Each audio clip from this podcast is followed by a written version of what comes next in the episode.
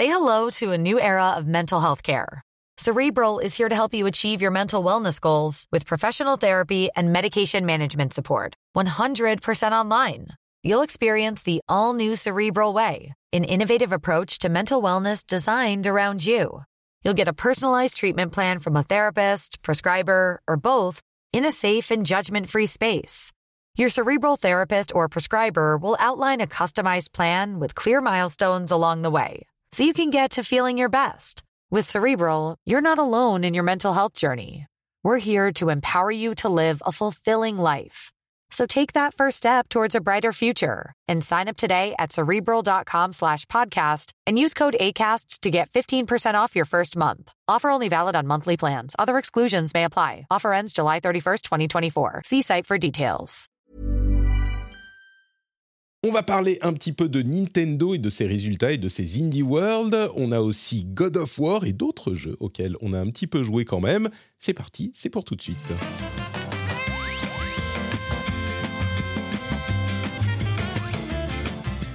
Bonjour à tous et à toutes et bienvenue sur le rendez-vous jeu. C'est l'épisode numéro quoi 265 je crois, quelque chose comme ça, 67 C'est fou On est toujours en novembre 2022, j'allais dire 2023, et je suis Patrick Béja, très heureux de vous accueillir pour ce nouvel épisode, pour lequel j'ai, en plus de sujets intéressants, des animateurs passionnants, à commencer par Maïté Escarina Cordoba. Comment vas-tu Maïté? Alors, écoute, tu fais bien de m'appeler comme ça, Patrick, parce que j'aimerais comprendre d'où me vient ce pseudonyme qui apparaît sur le document de travail. À chaque fois que je le vois, je vois Maïté Escarina Cordoba, je me dis, mais pourquoi? Pourquoi? C'est pas Cordoba, c'est juste Esca? Mais t'avais. Bah oui, Mais il y avait ton nom quelque part, c'était Escarina Cordoba. Quelque Jamais. part. Pardon? Jamais. C'est, je, je sais Alors, pas d'où tu le sais. Je te garantis qu'il y avait Cordoba quelque part. Alors là, Bah, je pense que quelqu'un t'a fait une blague et c'est pas moi. d'accord. Alors, je ne suis bien. pas de Cordoue. J'aimerais bien, mais, mais non. Tu, tu- tu es juste Maïté Escarina. Bon, bah oui. Donc je me bah, disais, ça doit être un, un jeu de mots avec comment elle s'appelle cette animatrice excentrique là qui dit euh, tout est magnifique là sur M6 qui est insupportable. Alors je sais pas, je ne regarde pas M6, mais euh, non parce que Euh, donc c'est pas de là que ça vient. old. Fanny, la, la- la- absolument. la formidable productrice des émissions, me dit mais moi je fais que copier-coller ce qu'il y a sur les documents depuis le début, ce que je confirme. Ah oui, Tu vois, Cordoula. pas- Écoute, c'est Bon. un mystère, un mystère. Il nous faudra que le résoudre. résoudre un jour. N'en Ça sent le. Faut que je te que je Ça le retrouve, c'est pas possible. Écoute, ça sent l'autocomplétion. Quelqu'un a dû mettre Ouais. quelque chose genre underscore, under, Escarina underscore qui s'est transformé en Escarina Cordula. Je n'ai pas. bon, Mais bon, bien. à part Écoute, ça, tout va très bien. Tout, tout va bien, c'est l'essentiel, c'est l'essentiel. Donc, bonjour à euh, Maïté. Et on a aussi euh, Oscar Lemaire euh, Carcalux. Euh, comment vas-tu, euh, monsieur Carcalux Non, je vais... Mais je t'assure, Oscar, j'ai vu quelque part. Carcalux, c'est bien ton nom, ton vrai nom, de famille, non? Non, c'est pas ça? Je crois, je crois que tu as dû t'embrouiller dans les noms. C'est Fanny qui fait des blagues dans le document. C'est ça, exactement. Non, bon, Oscar Lemaire, qui est là aussi, qui nous fait le plaisir de se joindre à nous, l'honneur même, euh, qui, qui met en pause deux secondes euh, pour le temps de faire l'émission. D'une part, euh, God of War, et d'autre part, son excellent podcast Le Père et le Maire, qui est un petit peu, je dois dire, j'aime beaucoup de podcasts de Game Cult, mais je crois bien que euh, Le Père et le Maire, c'est mon podcast préféré. J'ai vraiment, vous l'aurez remarqué hein, quand je, dans, en écoutant l'émission, c'est mon kink en fait, les, les news, euh, comment dire, résultats financiers de l'industrie, tout ça. Moi, j'aime beaucoup ça. Je ne sais pas pourquoi je me fais du mal, mais, mais j'aime beaucoup. Et ça tombe bien parce que c'est un petit peu ton kink aussi. Donc, euh, entre Le Père et le Maire et God of War, t'es occupé, mais tu as du temps pour venir nous voir et j'en suis honoré. Écoute, euh, bah, ça, fait plaisir ce que tu dis, mais je, suis honoré d'être là aussi. Très bien, l'honneur est partout. On, se croirait dans le livre de, comment il s'appelle, Jordan euh, Bon, bref, peu importe. Euh, je suis en train de lire cette série interminable de Rhythm of War et machin. On va me dire ça dans la chatroom. Puisqu'on est en live, bien sûr, on va me rappeler de quelle série de livres il, il s'agit, Oathbringer, tout ça. Mais l'honneur est partout et il est aussi chez les patriotes. Les patriotes dont certains euh, viennent d'arriver. On a Vincent, Alexis, Julien et Segretil, que je dis avec un, vague accent suédois. Je ne sais pas pourquoi, ça me fait penser à ça. Merci beaucoup Vincent, Alexis et Segretil, ainsi que le producteur Steph Sinalco, El Stefano Sinalco, que là je dis avec un accent euh, vaguement italien. Vous avez compris que je suis un homme international et je remercie en tout cas les patriotes de me permettre de euh, dire ces bêtises sur Internet. C'est grâce à vous, donc euh, grâce ou à cause, hein, les auditeurs qui peuvent profiter de mes bêtises nous diront si c'est grâce ou à cause qu'il faut dire. Et sans plus euh, d'autres formalités, on va passer aux informations essentielles de la semaine avec une première information qui est, comme toujours, on couvre les résultats financiers, mais on couvre les parties intéressantes. Et euh, quand on parle de résultats de l'industrie euh, jeux vidéo, on pense forcément à Oscar. Et c'était les résultats de Nintendo il y a peu de temps. Et tu en as en plus, bien sûr, de ce que tu fais sur Ludostri, parce que j'ai parlé de Le Père et le Maire, mais ton, ton vrai, ta vraie activité sur le net, c'est plutôt Ludostri. Hein. c'est ce qui prend le plus de ton temps, je pense, avec euh, les dossiers hyper complets. De loin. Oui, oui, oui, oui. C'est, euh, oui, oui. Enfin, euh, en ce moment, il y a, il y a, il y a bataille avec, euh, avec aussi le fait d'écrire des livres. Mhm. Mais, mais sinon, oui, oui, c'est essentiellement Ludostri. Et si vous voulez un aperçu de toutes les infos qu'on peut avoir sur Ludostri, bah, il y a le compte Twitter de Oscar Lemaire qui nous fait des threads hyper complets à chaque résultat. Et en particulier, j'ai l'impression qu'il y a un petit, il y a un petit love avec Nintendo quand même. je, je les trouve encore plus passionnants. Peut-être que c'est moi, le, le, love avec Nintendo. Ah, mais c'est ceux qui donnent le plus d'informations, tout simplement. Donc forcément, c'est plus passionnant à suivre. Et du coup, euh, bah on a les résultats de Nintendo, donc on va pas vous assommer avec tous les chiffres. Hein. Euh, il n'y a pas forcément euh, tout qui est bon à détailler dans un podcast, mais par contre, il y en a qui sont hyper, Pardon, hyper intéressants. Et celui qui m'a le plus marqué, c'est le nombre de, consoles vendues. Tu pourras me dire si euh, ensuite, si toi, il y a d'autres chiffres qui sont importants à retenir parce que tu les comprends mieux que moi. Mais on atteint euh, presque 115 millions de Switch vendus. On est d'accord que c'est assez exceptionnel, quoi. Oui, bah oui, oui, oui. Après, bon, euh, là, le, succès de la Switch n'est pas vraiment nouveau, mais effectivement, mmh. plus ça va et plus donc on, se rapproche des, euh, de, la question euh, du, record, quoi, de, jusqu'où elle va aller et est-ce qu'elle va être en mesure de, faire tomber le record de la PS2. Et bon, après, ça, c'est, un, truc, moi, qui, me fascine forcément, les, questions des records, même si c'est pas très important en l'état. Hein. Je veux dire, la, Switch est un succès, ça a été depuis longtemps. Et, voilà, même. mais, après, on est. Je suis comme toi, on peut se, on peut euh, se, pas se hyper. Enfin, c'est une sorte de, course un petit peu artificielle, mais qui est quand même. Euh, qui est quand même passionnante à suivre. Euh, tu, parles de records. On est en fait dans le top 5 des consoles les plus vendues, si je ne m'abuse. Il y a une sorte d'étape à 115-120 pour la 3DS et la, la PlayStation 4. Et après ça, on est autour des 150 millions. C'est pardon? La Game Boy et la PS4, la 3DS, elle, a été euh, dépassée depuis longtemps. C'est ça. Euh, euh. non, alors c'est laquelle la, Parce qu'il y a deux qui sont autour de 150 millions, deux autour de 115-120, et ensuite c'est la Switch. En gros, les, les, bah, les championnes, c'est la DS et la PS2 qui sont à, 155 millions à peu près. D'accord. La DS est un petit peu en dessous de la PS2.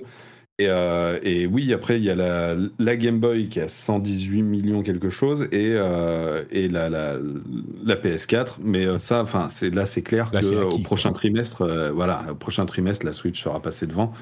L'enjeu, c'est surtout bah ouais, le, record de, la PS2, quoi, 155 millions, ce qui, là, pour le coup, n'est pas garanti. C'est sûr. en fait, tout, tout, tout va dépendre de quand sortira la Switch 2, quoi. Hmm, ouais, ou la Super Switch. Moi, je suis sûr qu'elle s'appelle oui, Super Switch. Mais bon. il, m'est arrivé d'avoir tort parfois, mais moi j'ai mes informations internes à moi-même qui me disent que ça sera la, la, Super Switch ou la Switch 2. Bon, c'est plus, plus probable. La Switch mais oui. Pardon? La Switch U. Switch U. Certainement, je suis sûr qu'ils vont faire ça. Euh, mais oui, le meilleur nom à donner si tu veux pas qu'elle ah. se vende. on a, on a, bah, tu sais peut-être que finalement ils se sont dit qu'ils en avaient vendu assez, donc euh, le nom serait, serait pas mal pour ça. Euh, mais oui, donc c'est quasiment acquis. Elle va passer, enfin c'est acquis, c'est certain, elle va passer au-dessus de la Game Boy. Donc elle est d'ici trois mois, elle sera la troisième console la plus vendue euh, de l'histoire. On a une question dans la chatroom à laquelle tu réponds euh, dans ton thread, puisque tu réponds à tout. C'est euh, la, la, quantité de Switch OLED dans les ventes aujourd'hui. Et si je retrouve le graphique, on est la Switch OLED est la console la plus vendue, enfin la, la Switch la plus vendue aujourd'hui. c'est intéressant d'ailleurs parce que Nintendo réussit en passant sur une console hybride en fait, à faire ce qu'ils ont fait avec toutes leurs consoles euh, portables, c'est de revendre des consoles à ceux qui en ont déjà. On ne sait pas du tout, je crois, combien euh, de consoles euh, OLED ou Light ont été vendues à des utilisateurs qui avaient déjà une Switch. J'imagine qu'au moins, quoi, 20-30 millions ont été vendus à des utilisateurs qui en avaient déjà. Donc, est-ce que c'est... Enfin, on pourrait compter, en fait, si, en calculant avec les pourcentages. ça fait beaucoup mais, mais, en fait, euh, le génie avec, euh, avec Nintendo, c'est que oui, ils les revendent aux mêmes joueurs, mais du coup, ça fait du hand-me-down et on les, on les file aux enfants, et donc ça fait des nouveaux joueurs convertis. Enfin, la technique est, imparable. Euh, et donc aujourd'hui. Oui, en fait, en fait c'est juste pour, pour détailler, en fait, c'est la, la, stratégie qui, qui, soulève depuis un moment, c'est qu'en en gros, leur objectif, c'est dans, dans, un foyer, il y a une Switch et il faut que de passer de une Switch par foyer à une Switch par utilisateur. Mhm. Euh, c'est ce qu'ils essayent de viser. Et, oui, les, nouvelles versions de Switch, enfin comme tu dis, hein, c'est exactement ce qu'ils visent, c'est que les parents veulent la nouvelle Switch OLED et ils filent l'ancienne Switch euh, aux gamins et voilà. Oui, bah, ça, fonctionne très bien. On est aujourd'hui pour ce trimestre, donc qui s'est terminé en, septembre, à 62% euh, des ventes de Switch sont des Switch OLED. Donc elle a très clairement conquis le, le marché. Euh, mais des Switch normales, ils s'en vendent aussi, hein, presque 30% aujourd'hui. Et la, la, Lite, par contre, représente moins, euh, des, ventes avec seulement 10%. Euh, est-ce qu'il y a des chiffres importants que tu qu'il faudrait retenir ou, ou, intéressants ou pour toi qui plonge dans, dans tous ces détails, Oscar? Euh, ouais, bah écoute, euh, moi je pense que ce qui est, vachement intéressant, c'est la dynamique du moment. C'est-à-dire que, euh, donc ouais, la, Switch, elle, enfin comme, on disait, l'ampleur de son succès est, actée, mais, maintenant sur, la, sur, la dernière période, le dernier trimestre précisément, on est quand même sur une baisse des ventes par rapport à l'année dernière. C'est-à-dire qu'elle elle est en train de décliner. D'ailleurs, elle, a fait, alors c'est vraiment dans un mouchoir de poche, mais elle a fait un peu moins de ventes que la PS5 pour le trimestre, qui est, qui est une, première. Et, euh, surtout, euh, en fait, c'est les, les, ventes de jeux. C'est toujours ça qui est intéressant. C'est-à-dire qu'on voit que les ventes de Switch commencent à baisser. Donc, on se rapproche quand même de la fin de vie. Et, euh, mais en même temps, le plus important, c'est les jeux. Et là, pour le coup, les jeux, ça continue de progresser. Même si c'est variable selon les régions. Et c'est ça qui est assez intéressant. C'est-à-dire que euh, quand on regarde au Japon, les, ventes de jeux, alors quand je dis ventes de jeux, c'est l'ensemble des jeux. Hein. C'est pas seulement euh, les jeux Nintendo, c'est aussi les jeux tiers. Euh, au Japon, c'est en hausse de, presque 60% par rapport à l'année dernière. mais aux États-Unis, enfin en Amérique, c'est en baisse de 10%. Donc, donc on voit que, en tout cas en Amérique, il commence aussi à y avoir un déclin sur les ventes de jeux. Euh, mais euh, au Japon, euh, au Japon pas du tout. Mais ça, c'est un peu particulier. C'est parce qu'au Japon, il y, a, il y a eu Splatoon 3, quoi. Ça, et Splatoon 3, d'ailleurs, on l'a vu, les, les, ventes sont incroyables. Ils ont fait sur Splatoon 3 dans, leur, dans son ensemble 8 millions de, de, ventes de Splatoon en quoi trois semaines. Et, et, mais, mais sur ces 8 millions, il y en a quoi 5 ou 6 qui sont au Japon uniquement? C'est ça, je me trompe pas? 5 millions, ouais. ouais, ouais. C'est, euh, ouais, non, mais de toute façon, enfin, ça, c'est quelque chose qu'on voyait déjà avant. C'est-à-dire que Splatoon, c'est essentiellement un. Au Japon, en fait, c'est un vrai phénomène incroyable, quoi, Splatoon. C'est vraiment devenu une des licences les, les, les plus fortes euh, euh, du marché, quoi, tout simplement. Et, mais en Occident, c'est pas le cas. C'est un, un, une série qui marche bien, mais juste qui marche bien, quoi. C'est pas exceptionnel non plus. Et, euh, mais euh, oui, voilà, enfin, on a, on a du mal à se rendre compte, mais, euh, mais au Japon, c'est vraiment. Enfin, c'est devenu un truc plus fort que Pokémon, quoi. Plus fort que Pokémon, tu dirais?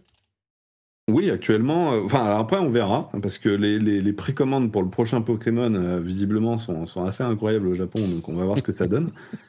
Mais, euh, mais en tout cas, à l'heure actuelle, euh, c'est ouais, ce Splatoon, euh, là, c'est complètement dingue. Le, niveau de popularité au Japon est, enfin, encore une fois, 5, 5, millions juste pour le Japon en, moins d'un mois, c'est complètement dingue. C'est incroyable.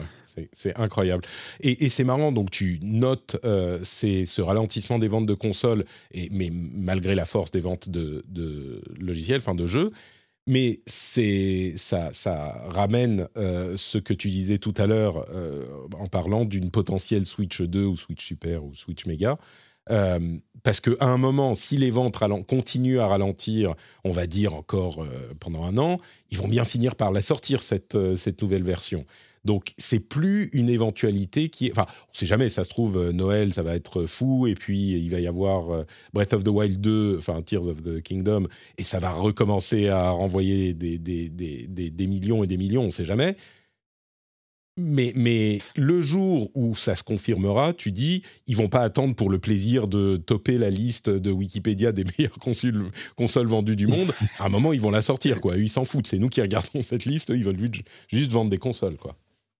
Oui, bah oui, voilà, ils veulent, bah, ils veulent, enfin, ils, veulent surtout vendre des jeux, quoi. Et, mm. il faut que leur écosystème soit en bonne santé. C'est, enfin, c'est, tout simple. Hein. C'est-à-dire à partir du moment où les ventes de jeux baissent, ça veut dire que le public commence, alors c'est, vraiment le début, commence à se désintéresser de la console, et donc ça devient euh, important de sortir une nouvelle console pour euh, euh, bah pour, pour renouveler l'intérêt. quoi.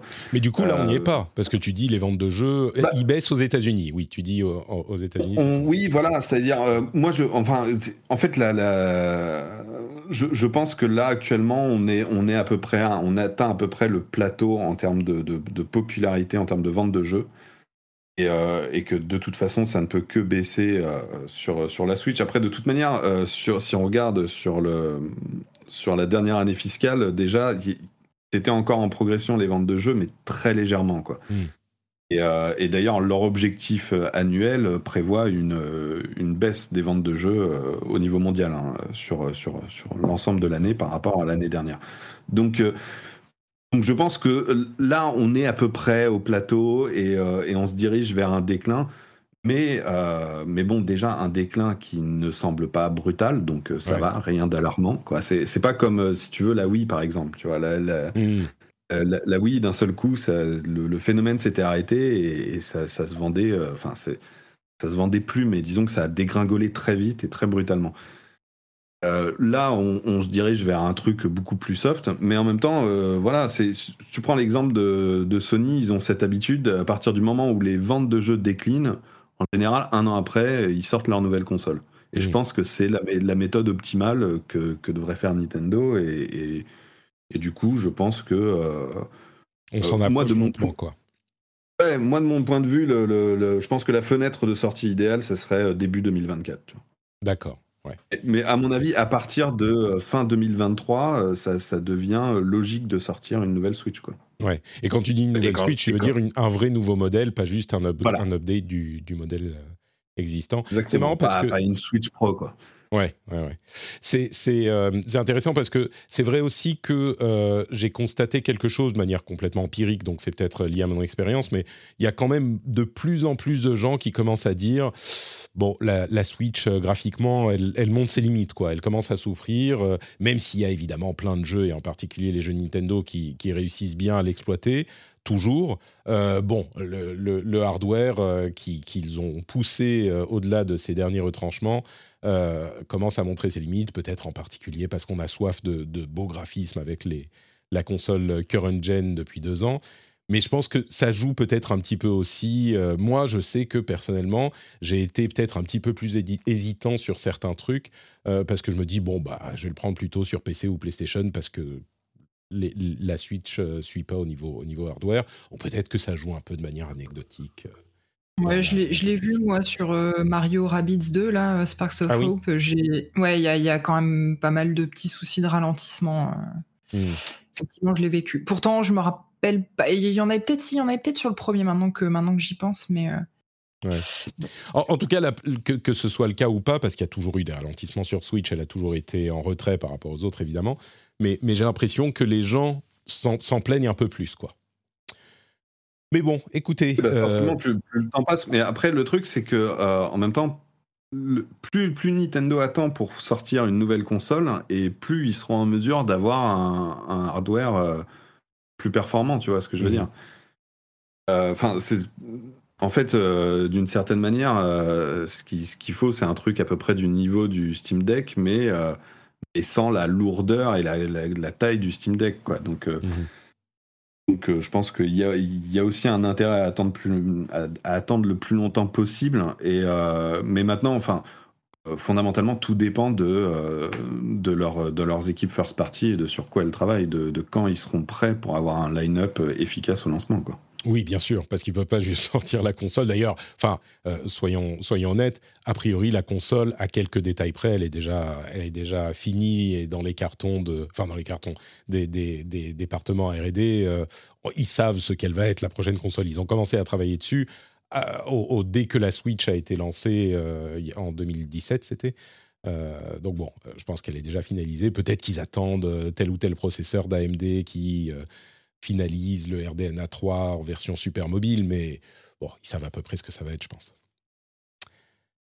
Euh, bah voilà pour donc les résultats. Euh, d'autres infos qui euh, sont notables pour par, par, rapport, enfin ce qui a été annoncé dans les résultats, c'est aussi une petite news qui est arrivée un petit peu après, c'est l'alliance avec DNA pour renforcer la numérisation de l'activité de Nintendo, même s'ils sont moins mauvais qu'il y a quelques années.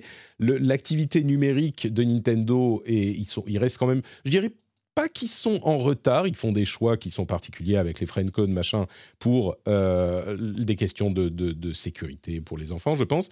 Mais c'est intéressant de voir qu'ils travaillent, euh, qu'ils continuent à le prendre au sérieux je dirais. Euh, c'est Nintendo Systems qui euh, a pour objectif, selon la traduction de euh, Gamecult, renforcer la numérisation de l'activité de Nintendo. La coentreprise se consacrera à la recherche et au développement ainsi qu'à la création de services à valeur ajoutée afin de renforcer la relation de Nintendo avec les consommateurs.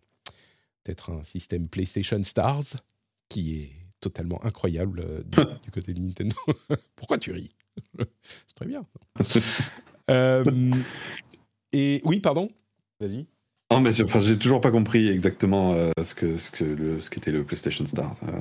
Euh, je crois que personne. As gagné, tu gagnes des stars. Moi, j'ai précommandé euh, God of War et j'ai gagné 800 stars. Donc c'est bien. C'est 800, c'est mieux que ça fait pas mal. C'est mieux que que 0 stars par exemple, tu vois. Donc j'étais content. Oui, effectivement. Mais c'est moins que 900. C'est pas faux. Donc il faudrait peut-être que je commande d'autres jeux. Maintenant, je suis encouragé. Euh, puisqu'on parle de chiffres, euh, toujours, j'aime bien donner des chiffres de temps en temps pour donner une, une, idée d'ordre de grandeur euh, de ce que représentent les, les ventes dans l'industrie. Unpacking, à un an après sa sortie, est arrivé à un million de ventes. Vous savez, Unpacking, hein, c'est un jeu de l'année dernière qui, qui vous vous souvenez de ce qu'est Unpacking. dans A Plague Tale Requiem, donc qui vient de sortir, lui, a aussi atteint le million euh, de joueurs. Alors, euh, il est dans le Game Pass, donc quand on parle d'un million de joueurs, c'est un petit peu différent, mais euh, il a atteint un million de joueurs aussi. Et puis, pendant ce temps-là, Call of Duty Modern Warfare 2 a entré un milliard de dollars euh, dix jours après sa sortie. Donc euh, voilà, c'est une légère euh, différence d'ampleur, mais Call of Duty certainement un, gros morceau. D'ailleurs, je veux qu'on parle du Indie World, mais j'aimerais bien avoir ton interprétation, Oscar, encore euh, sur ce qu'a dit Activision sur l'activité de Call of Duty l'année prochaine. Euh, ils ont, j'ai pas réussi à comprendre si ils disaient qu'il y aura du contenu premium l'année prochaine pour Call of Duty. Est-ce que ça veut dire un nouveau jeu en boîte vendu euh, euh, prix prix de, d'un jeu complet? Ou est-ce que, comme l'avait suggéré Bloomberg, il n'y aurait pas de Call of Duty l'année prochaine et ça sera une sorte d'extension pour Modern Warfare 2, ce qui pour le coup c'est le bon moment pour tabler sur l'extension vu qu'il s'est vendu comme, des, comme des petits pains. Tu, l'interprètes comment ce qu'ils ont dit? T'as vu ce, cette nouvelle ou pas? Ouais, ouais. Bah, moi, je, je pense que. Euh, je, pense que. Enfin, ce qu'il faut surtout comprendre, c'est ce, ce qu'a expliqué euh, Bloomberg euh, à, la base, là, dans cette histoire, dès le moment où ils avaient commencé à annoncer qu'il n'y aurait pas de Call of Duty l'année prochaine.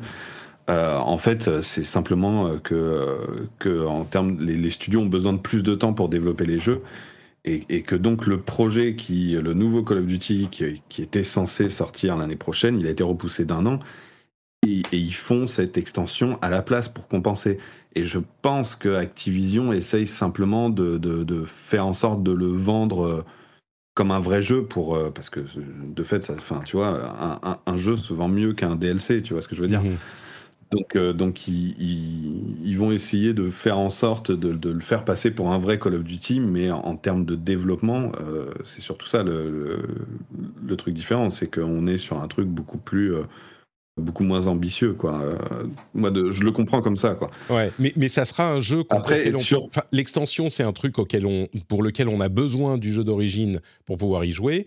Le jeu euh, même s'il est peut-être moins cher ou je sais pas si c'est si c'est un jeu en, boîte entre guillemets c'est un truc pour lequel on n'a pas besoin du jeu d'origine euh, ah, écoute, moi je, moi je le vois un peu comme tu sais quand, quand Sony a fait The Lost Legacy.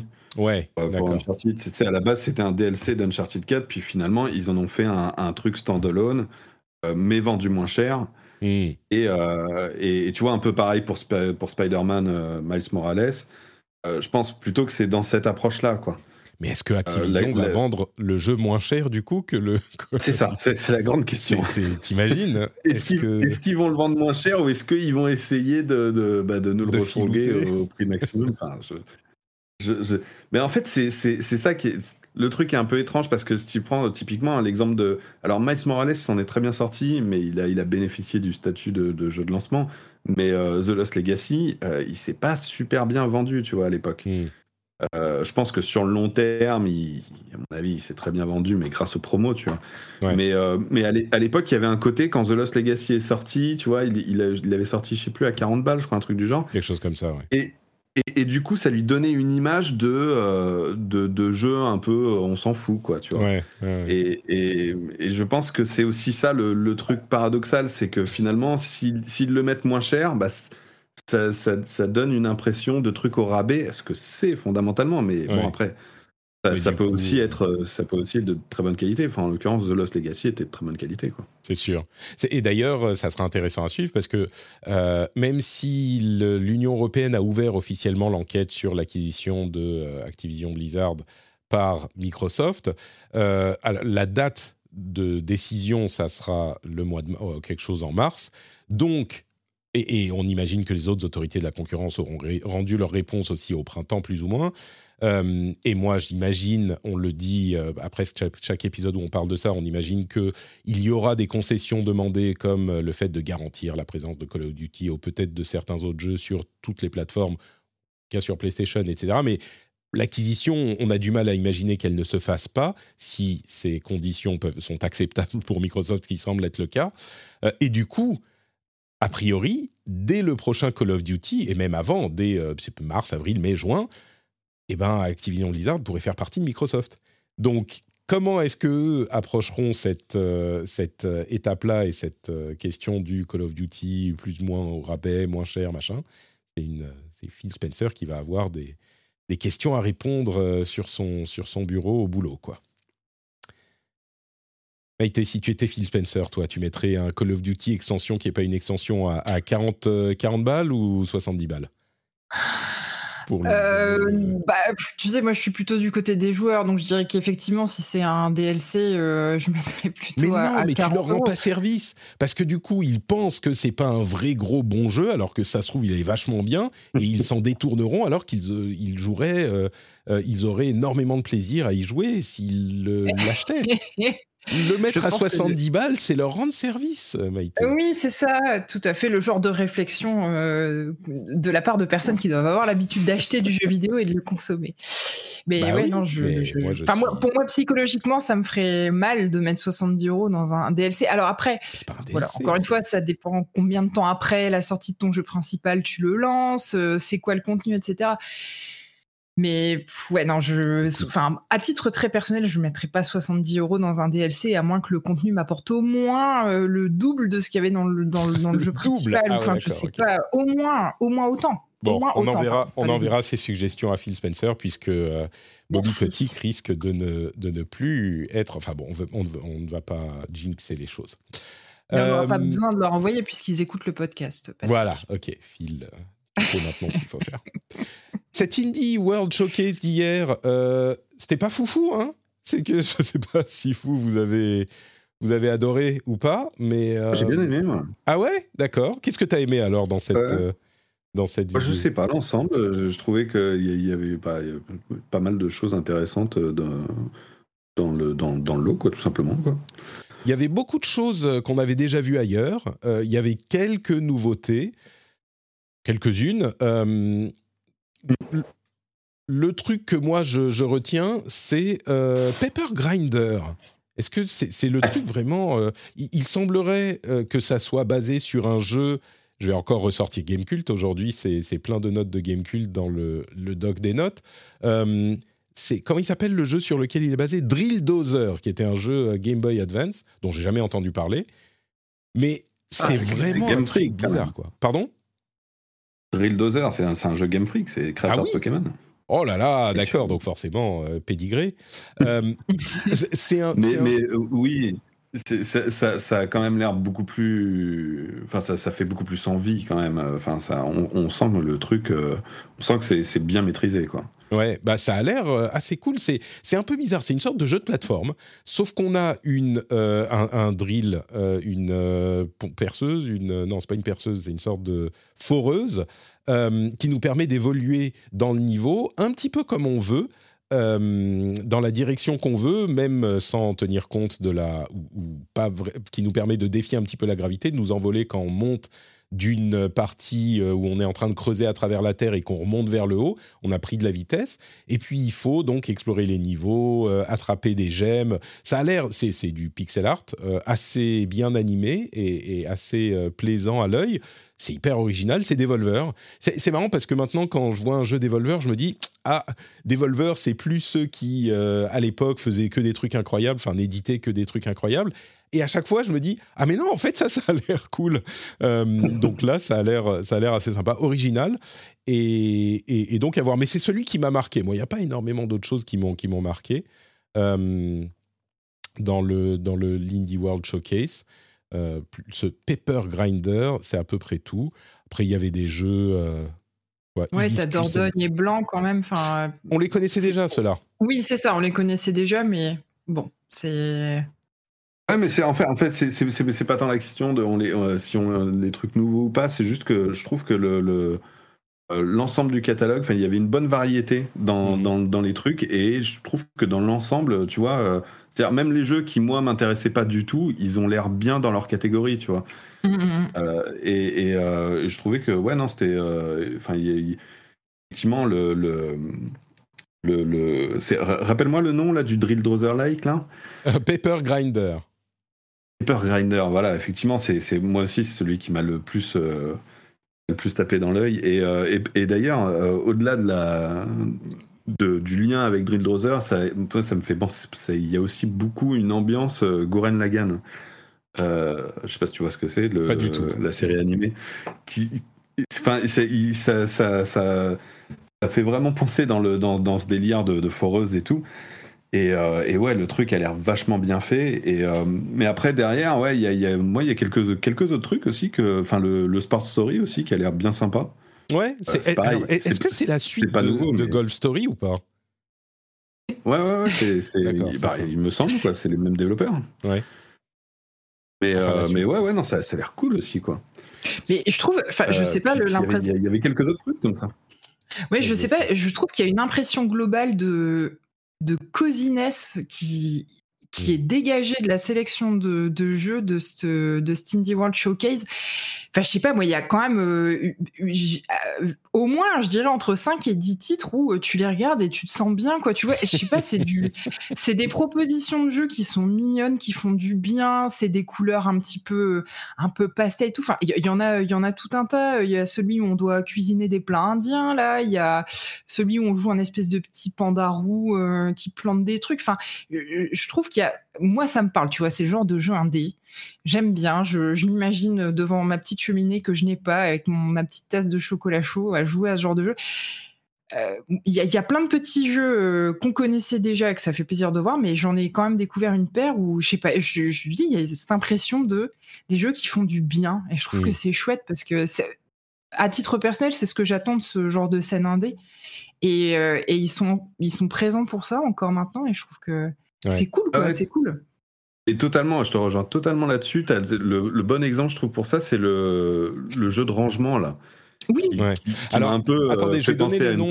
Je vais donner les noms quand même. Euh, Aka, c'est le jeu avec le petit pandarou, qui est un jeu euh, de- de- d'exploration en 3D isométrique. Euh, Ve- Venba, c'est le jeu de cuisine euh, indienne, euh, qui est bon, bah, un jeu de cuisine, voilà, qui a l'air effectivement hyper, euh, hyper euh, euh, cosy. Euh, Dordogne, c'est un jeu de. euh, alors, il faut prendre des photos, écouter des, des sons, ce genre de choses, et c'est surtout des graphismes qui font penser à de la, à de la peinture euh, à l'aquarelle. à- à l'aquarelle, euh, presque un peu impressionniste. Euh, Et le jeu de rangement qui est déjà sorti, c'est Little to the Left, qui est déjà sorti, euh, dont tu parlais, tu commençais à parler à l'instant, euh, Oscar, c'est ça? Ouais, Ah, ça. exactement, ouais, Little to the Left. Ouais. Ouais, ouais, et puis, et puis l'autre aussi qui m'avait marqué, c'est le le- le- l'histoire d'amour là euh, qui se passe en Indonésie, je crois, ou C'est pas le truc avec le dodgeball? Euh, C'est encore autre chose? Non, mais je vois, je- je vois de quoi tu parles. Attends, j'essaye de le retrouver. Euh, ah, c'est pas Bot- non, c'est pas Botany Manor. A Space for the A Space for Unbound. the Unbound, voilà, je l'ai retrouvé, qui est en, en graphisme, on va dire 16 bits, Ouais. euh, qui est effectivement assez surprenant, quoi. C'est celui-là que tu voulais parler, hein, Oscar, c'est ça? Ah Ouais, ouais, non, non, effectivement, ouais, non, c'était juste pour, pour citer un autre exemple, ouais, de, de- d'un peu, ouais, cette ambiance feel good, et puis, euh, et euh, puis, ouais, voilà, globalement, moi, je trouvais que, puis surtout, je trouve que les, indie world réussissent très bien là-dessus, euh, sur vraiment la, diversité, c'est-à-dire que t'as vraiment, t'as, déjà, t'as une diversité, euh, enfin, c'est, le- principe, un indie world, t'as une diversité dans les, dans l'origine des studios, t'as, t'as plein de nationalités différentes représentées, mais aussi ouais dans les dans les styles de jeu même si forcément on est euh, on est dans des trucs indés donc euh, donc dans des trucs euh, qui, qui ont, une certaine ambition limitée quoi c'est c'est ça il y a beaucoup de 2D etc mais mais il y a une bonne variété des genres et et je trouve que voilà dans, dans l'ensemble ça fonctionne bien et ça fait du bien surtout avec les c'est-à-dire tous les, tous les, toutes les conférences indées qu'on a eues ces derniers mois où il y avait une surreprésentation des, des jeux de, de ferme. Euh, Ouais. J'avoue. des Harvest Moonlight, quoi. C'est ouais. Là- là, pas au moins, aient on- pas on- montré Harvestella et, et tous ces trucs, quoi. Oui, bah, de toute façon, c'est pas leur place en même temps dans un truc indé, mais, mais, euh, mais là, enfin, ouais, voilà, on a eu un peu de, de trucs de ferme, mais c'était euh, c'était beaucoup plus léger. Ça, ça a fait du bien euh, d'avoir davantage de variété euh, sans, sans tomber trop là-dedans, quoi. Bon, Et moi, tu vois, j'avais pas vu que Little to the Left était déjà sorti et je pense que je vais aller l'acheter tout de suite sur ma Switch. Très bien. Bah, comme quoi, voilà, on a beau dire les, les histoires de graphisme et tout ça. Vous, vous m'avez convaincu quand même euh, que, que vous m'avez convaincu sur cette euh, indie world, même si j'étais pas complètement sold, vendu sur le truc. En Euh, fait, bon, t'es bah, voilà. t'es- déçu parce qu'il n'y avait pas Silk Song, quoi. C'est pas partie des fans euh, des fans de Silk, Silk Song. euh, je suis je suis un de ces hérétiques. Ah, mais oui, c'est pas- vrai, c'est vrai, j'avais Ouais. oublié ce détail. Donc, euh, Non, mais là, Pourtant, il y, là, a le- en fait- il y a le jeu Have a Nice Death qui, qui ressemble vachement. euh. mais ouais, à la Enfin, limite, mais, tu un vois. peu, euh, Mais je dirais même euh, Silk Song, c'est devenu, euh, c'est devenu drôle. Donc euh, oui, on l'attend juste parce que c'est marrant, même si on s'en fout du, du jeu. Euh, on est d'accord. Mais oui, il y a, il y a Have a Nice Death qui, qui peut faire palliatif. un tout Et à mon avis, les, les, les- les développeurs doivent prier pour que, euh, pour que Silksong arrive après eux. Quoi. Ouais, c'est sûr. je sais pas s'ils ont déjà leur date de sortie, Have a Nice Death, mais euh, oui, ils, ils espèrent Si, que. c'est mars. je crois. Ouais, c'est bon, Silk Song. eh, franchement, ça serait vraiment pas sympa de la part de. C'est quoi, c'est Team Cherry euh, Je sais plus. Ça, ouais. Ouais, de, de la part de Team Cherry, de le sortir genre en février ou, ou la semaine d'avant, ça serait pas gentil. Mais euh, bon, Écoutez, voilà pour cet Indie Showcase, au final plutôt sympathique. Donc merci à vous de m'avoir sorti de mon cynisme et de ma torpeur. on va parler maintenant de, de gros jeux, et peut-être pas que de gros jeux d'ailleurs. Mais avant ça, je voudrais vous rappeler que cette émission est entièrement ou en majorité, la majorité la plus importante, financée par vous, par les auditeurs qui choisissent de soutenir le rendez-vous jeu sur Patreon, patreon.com slash rdvjeux. Sachez que cette émission n'existe pas si vous ne euh, la soutenez pas et qu'elle existe pour tous ceux qui euh, ne la soutiennent pas parce que certains d'entre vous choisissent de le faire. Donc si vous appréciez ce qu'on fait, si vous aimez bien la variété d'informations, d'invités euh, qu'on vous propose, eh ben vous pouvez aller sur patreon.com slash rdvjeux et soutenir et avoir en plus tout plein de bonus super sympathiques comme l'absence de pub, les contenus bonus, etc. etc. Donc patreon.com slash rdvjeux Merci à tous ceux et à toutes celles qui le font déjà. Et au nom de tous les auditeurs qui écoutent euh, l'émission euh, sans participer, bah merci parce que c'est grâce à vous que euh, l'émission peut être disponible pour tout le monde. When you're ready to pop the question, the last thing you want to do is second guess the ring. At BlueNile.com, you can design a one-of-a-kind ring with the ease and convenience of shopping online. Choose your diamond and setting. When you find the one, you'll get it delivered right to your door. Go to Bluenile.com and use promo code LISTEN to get $50 off your purchase of $500 or more. That's code LISTEN at Bluenile.com for $50 off your purchase. Bluenile.com code LISTEN. Hi, I'm Kara Berry, host of Everyone's Business But Mine, and I am an all inclusive addict. Enter Club Med, the best all inclusive for you and your family.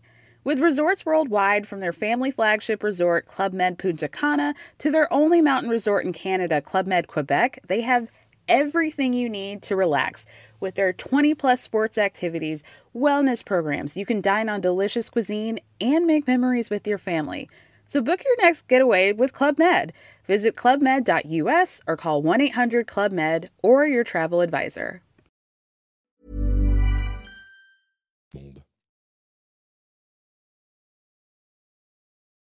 Et maintenant, les jeux auxquels on joue en ce moment. Oscar. Euh... C'est à toi. euh, Oscar, tu, tu, euh, je sais pas si peut-être qu'on va donner plutôt la je parole. Je savais qu'il y avait un terreau, là j'ai rien préparé.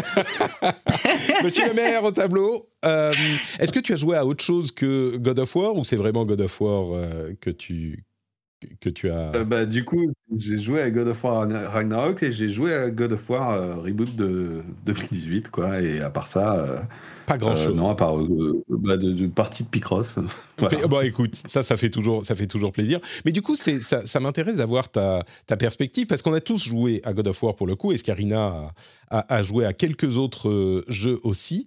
Mais, mais du coup, sur God of War, commençons par ça. Encore une fois, zéro spoiler. hein. D'ailleurs, vous deux, vous avez joué très très peu, donc c'est vraiment les premières impressions.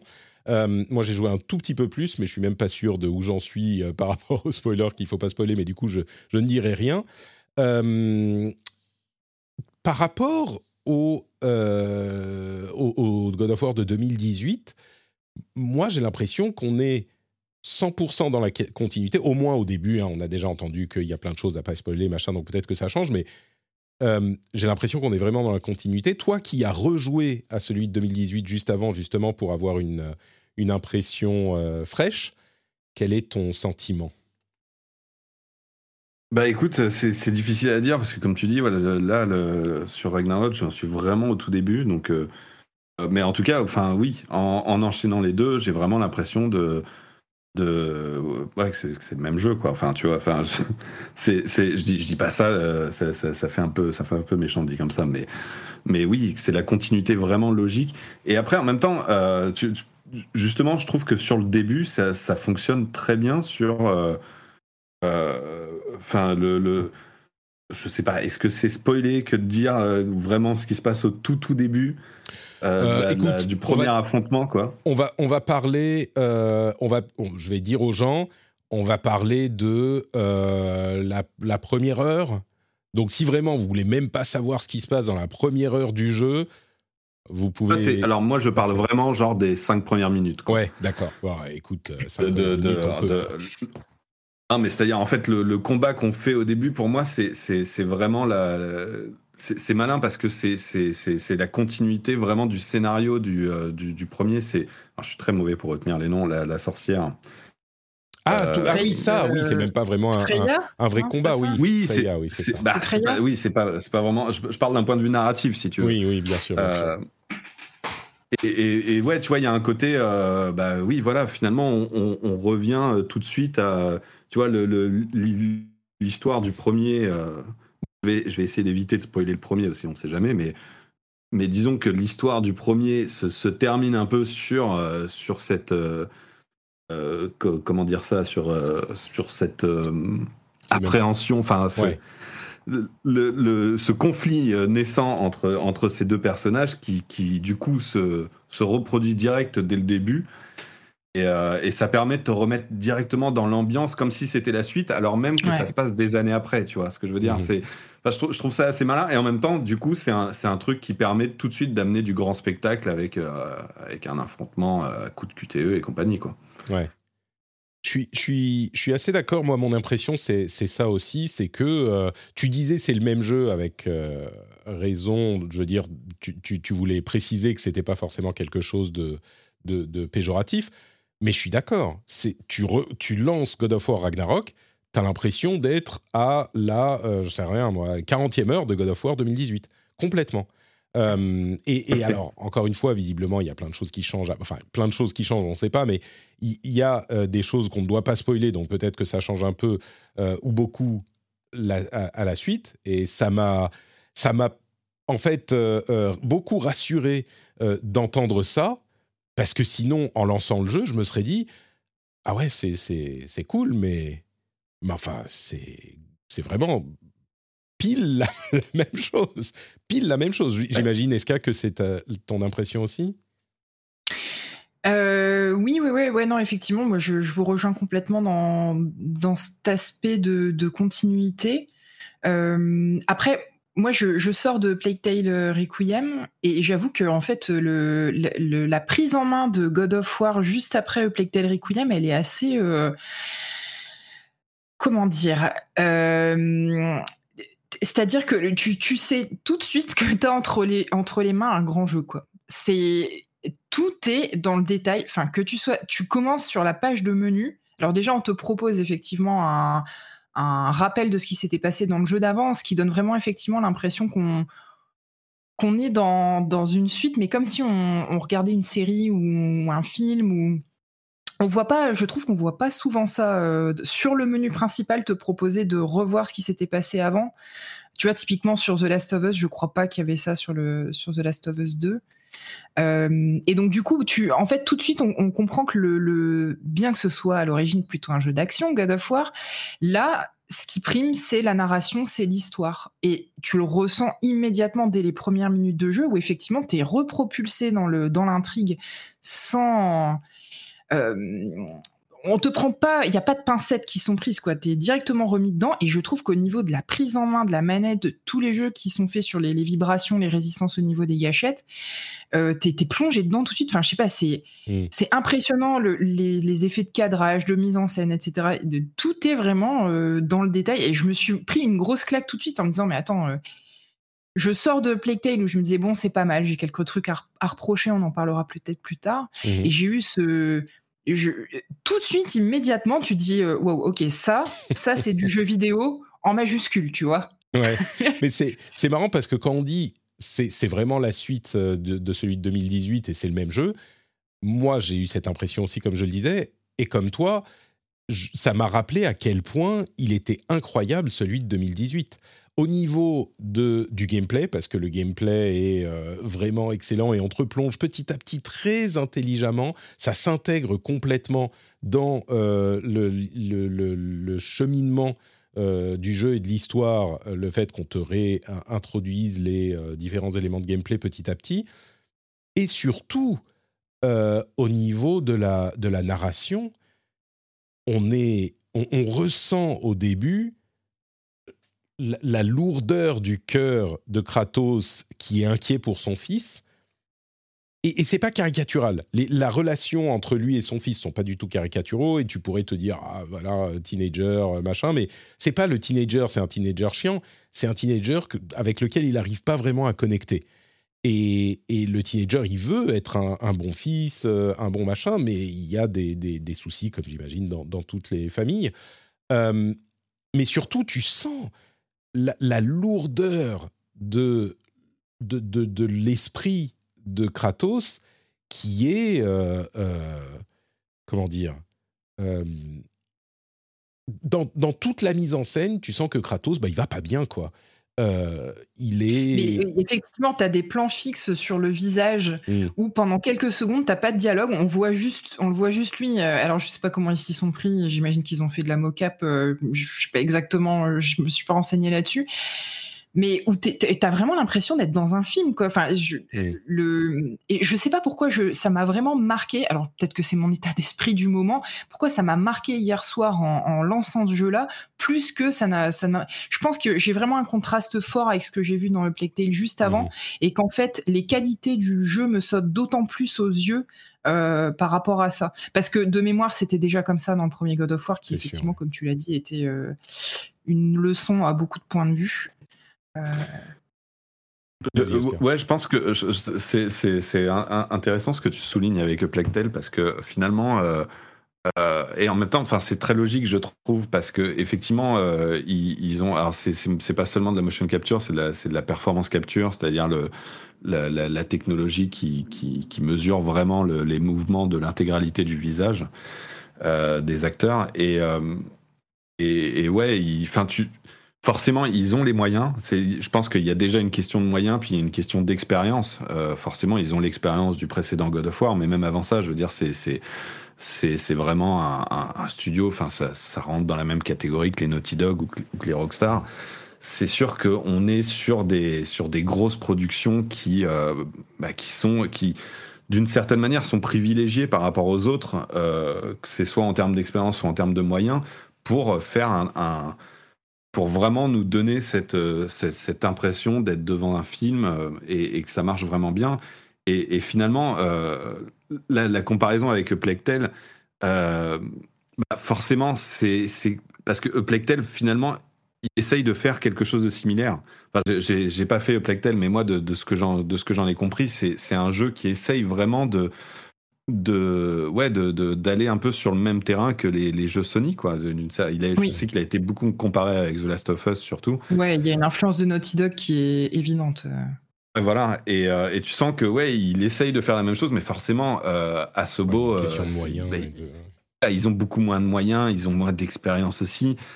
Euh, et moi, de ce que j'en de ce que j'en ai compris sur Plectel, ils ont ils ont réussi un tour de force euh, avec les moyens qu'ils ont. Ils ont ils ont ah réussi à, à, se rapprocher un peu de ce niveau-là. Mais forcément, si, si tu les compares euh, l'un à l'autre direct, ça, ça ah, doit mettre un peu plus en évidence qu'ils sont quand même pas au même niveau. Et c'est logique, quoi, d'une certaine manière. C'est d'autant plus impressionnant ce qu'a réussi Asobo avec ses moyens beaucoup plus limités, évidemment et, du coup, c'est une performance qui est, euh, au-delà du fait de la saluer, mais qui est impressionnante. Euh, mais quand tu regardes les trucs qui ont vraiment des moyens, tu fais ah ouais ok.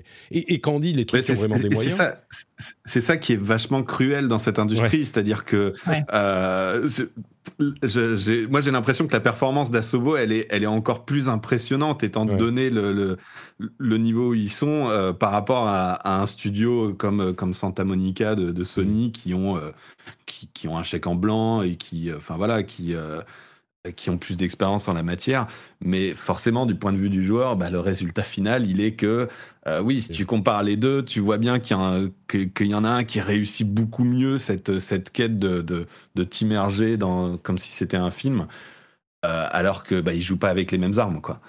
Et puis ce qu'il ce qu'il faut rappeler aussi, c'est que on dit euh, ah oui c'est c'est vachement mieux réussi chez, chez, chez sur God of War ou sur The Last of Us, mais il faut rappeler, parce que c'est important à comprendre la conversation, des studios qui font du travail comme ça, il y en a quoi Quatre dans le monde, quoi. Euh, c'est genre. Euh, c'est clair. Euh, on, va parler, allez, on va, on va étendre un petit peu, peut-être qu'on peut rajouter, je sais pas, Sucker Punch, et évidemment Rockstar et, Naughty Dog et Santa Monica. Enfin, il y, en aura quelques-uns, mais c'est genre 5 à 10 studios max.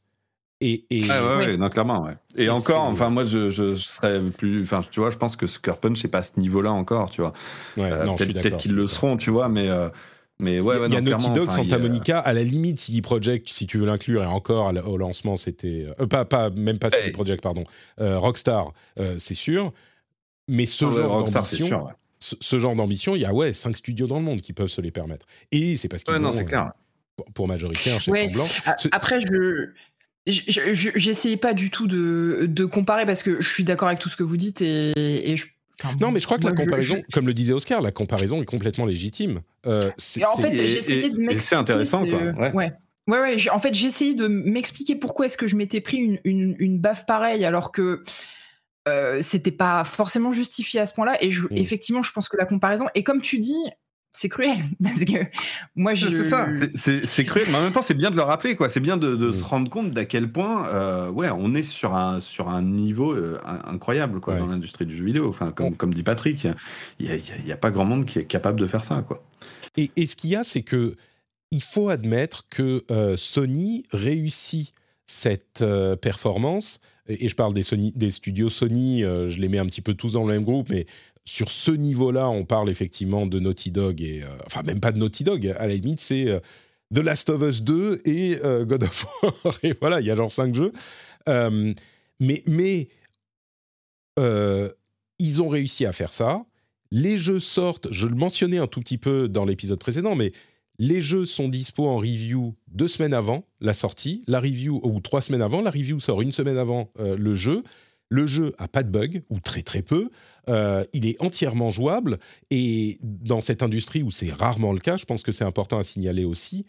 Et, du coup, le jeu, il est euh, avec un budget de quadruple A et de, complexité quadruple A, ils sont aussi bien finis qu'un jeu Nintendo. Ce qui est, c'est-à-dire les jeux Nintendo, ils sortent, bah voilà, il n'y a pas de bug, ils sont bien, bien finis, euh, ils arrivent et on peut le, mettre dans la, dans la console et jouer quoi. Et la chose aussi, pour reparler un petit peu du, jeu et du truc en lui-même, le, gameplay est au niveau des énigmes, au niveau de la, du combat, au niveau de tout, même des systèmes de euh, d'armure, euh, d'upgrade, c'est tout pareil. Euh, mais malgré tout, ça fonctionne. Et je dois dire que j'adore la manière dont il traite euh, les, personnages, on peut le dire, ils rencontrent euh, des personnages du panthéon nordique, évidemment. La manière dont ils sont dépeints, je trouve hyper réussie, et c'est pas facile. C'est pas facile. Il y a un côté très humaniste euh, dans, le, dans la vision. Enfin. Ouais, très, très, enfin, très humain. Et c'est pas. Oui. Euh, comment dire? L'exemple qu'on peut prendre, c'est celui de Thor qu'on a vu en illustration et dont on avait déjà parlé, qui est pas du tout le Thor du MCU ou du. C'est un mec qui est euh, qui, qui, a une. Euh, ça, dépend à quel moment du MCU. Mais... Ouais. c'est pas faux. C'est pas faux. mais bon, mais mais c'est. Ça, et, même au-delà des images qu'on a vues, quand on le rencontre vraiment dans le jeu, effectivement, il est, il est hyper réussi, quoi. Hyper réussi, et pas du tout ce qu'on attend. Euh, oui, je voulais dire naturaliste et pas, pas humaniste tout à l'heure. Non, euh. enfin, c'est naturel et c'est. C'est réussi, c'est pas ce qu'on attend, et pourtant c'est quand même, tu sens que le, le, le, fond du truc est euh, fidèle à ce que tu, tu imagines d'un panthéon. À, vrai dire, c'est peut-être pas tout à fait le, tort de, de la mythologie nordique, mais par contre, c'est un dieu de l'univers de, de, Ragnarok, enfin de, de God of War.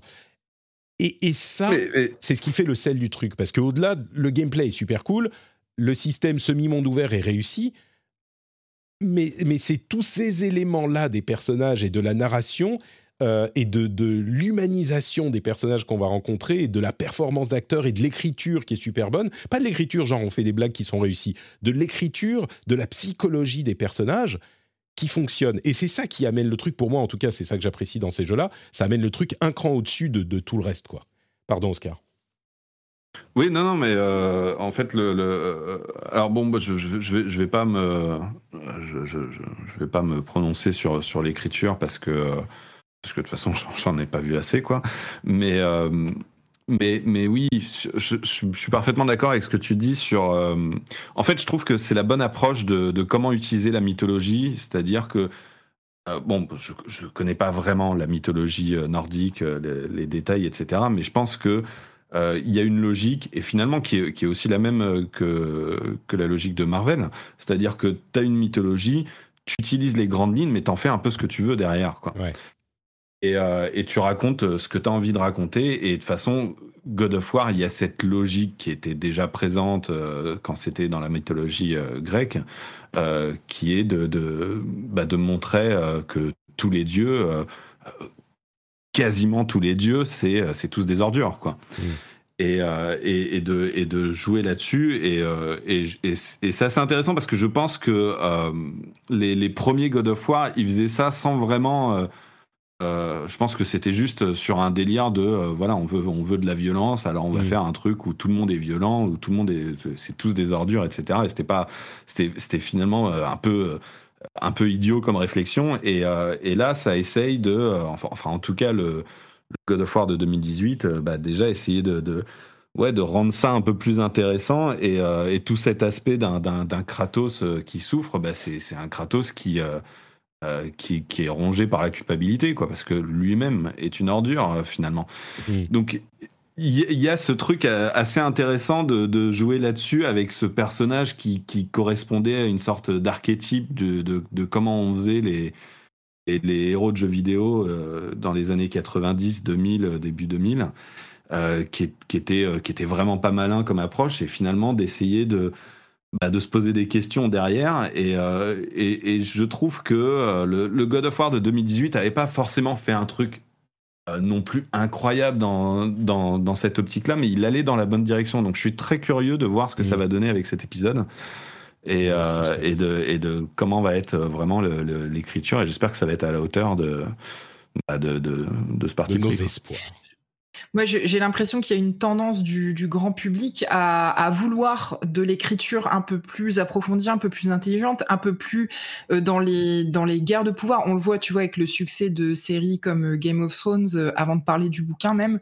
je pense que c'est ce que les gens recherchent de plus en plus. Ils se contentent plus de conflits un peu trop simplistes, et du coup, ça ça ça, ça tire aussi vers le haut les écritures de je pense, de titres qui baignent comme ça dans la mythologie, où c'est un vivier de, de, conflits familiaux et politiques hyper intéressants à, exploiter. Euh, et, tant mieux pour nous, quoi. Bah là, c'est sûr que on est, on est un petit peu là-dedans dans, dans, ce God of War. Et je trouve que il est presque même plus Last of Usien que le, le premier. Euh, l'accent sur les personnages et sur les conflits, les difficultés, les challenges qu'ils rencontrent et a l'air encore plus important.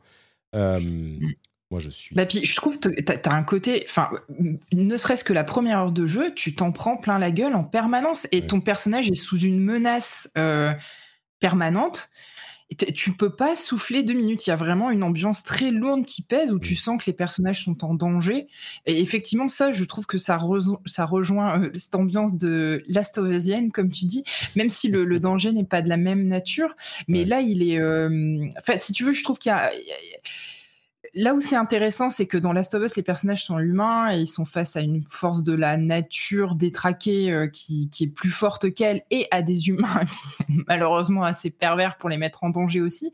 Là, on a un Kratos qui soulève, euh, qui soulève des troncs euh, à bout de bras et malgré ça, qui trouve plus fort que lui. Euh, et je, trouve que c'est ça qui est hyper intéressant, c'est que tu as une ambivalence entre l'impression de puissance de ton personnage et d'un seul coup, tu te retrouves à poil euh, mmh. devant un truc qui est encore plus énorme et tu sais que ça va être de pire en pire et que ça va toujours aller plus loin et dans le sensationnel.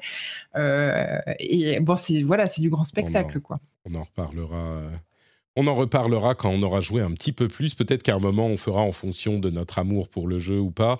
Peut-être qu'on fera un petit spoiler cast euh, pour, euh, pour God of War. On verra. Euh, à part ça, donc, tu as aussi. Nous, on était sur God of War surtout avec Oscar. Toi, tu as joué à Plague Tale Requiem et à Mario plus Rabbids Sparks of Hope. C'est ça, hein, le deuxième. Tu nous as un petit peu de, parler de, de Plague Tale, tu nous en dis un petit peu plus et puis puis sur Mario. Oui, très rapidement. bah, Mario Rabbids 2, j'en parlerai pas plus que ça parce que j'ai. Ouais. Non, j'allais dire qu'on en a déjà parlé de, de, de, Requiem dans deux ou trois épisodes avec différentes personnes. Donc, Ouais, bah écoute, euh, moi au global, euh, euh, donc ouais, pour évacuer Mario Rabbids 2, c'est la suite du 1 je trouve ça, je trouve que la DA est affreusement moche. Je sais pas pourquoi, ah mais il y a du fluo partout. Ça m'a, ça m'a agressé visuellement une, au début. Une, une, une, fille des années, des années 80, c'est ça le problème? non, mais là, je trouve que c'est too much, quoi. C'est, enfin bref. Mais à part ça, même sensation que dans le 1, je m'amuse bien. J'ai envie de tout faire. Je suis en mode complétionniste, donc je pense que ça va me plaire. On en reparlera quand, quand, quand je l'aurai fini. Ah, mais donc t'aimes, aimes beaucoup, d'accord J'ai cru que tu. Oui, ouais, je m'amuse. Alors j'ai trouvé enfin, je te dis au début, j'ai trouvé ça affreux visuellement, mais bon, on verra ce que ça donne. Mais ouais, non, c'est toujours aussi fun, c'est bien, c'est bien fait. Euh, après, pour l'instant, j'ai l'impression que ça n'apporte pas grand chose de plus que, que le premier, donc, donc on verra, mais euh, ça, voilà. Donc, je parlerai quand, quand j'aurai fini. Comme ça, ça c'est évacué. Et Plague Tale, alors ouais, je suis assez partagée. effectivement, tu, bon, tu sens que, voilà, le, la, maîtrise qui est en train d'acquérir le, studio, à tout point de vue, qu'elle soit technique ou narrative, tu, tu sens que voilà, ils, ils, ils, ont cette